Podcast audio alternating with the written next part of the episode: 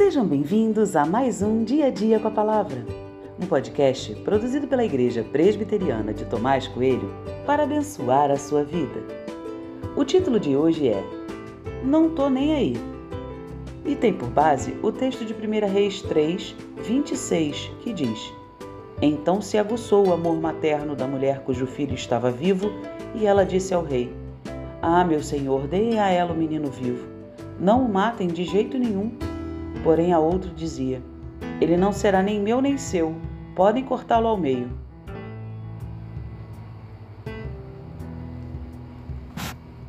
Ele não será nem meu nem seu.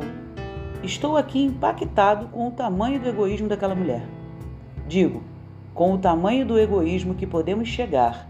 Afinal, somos todos humanos e de maneira nenhuma posso me sentir melhor que aquela mulher nesse quesito. Desde a fase de criança, lidamos com o meu e o seu. Aos poucos, vamos aprendendo que os brinquedos devem ser emprestados. Ao crescermos um pouco mais, descobrimos que nada nesse mundo é nosso. Afinal, como bem disse o apóstolo Paulo, para este mundo nada trazemos e dele nada levamos. Contudo, por inúmeras vezes na vida percebemos o egoísmo bater à porta do nosso coração. Em algum momento e por alguma circunstância, o que é meu é tão forte e tão necessário que acabo abrindo mão de valores, princípios e deixando fluir algo não tratado, mas que está no fundo do nosso coração: o egoísmo. O egoísmo pode ser traduzido por várias expressões como não tô nem aí, fulano que se exploda, cada um com seus problemas e tantos outros na mesma linha. Você já disse algo assim? Expressões assim traduzem o sentimento de egoísmo que está no nosso coração.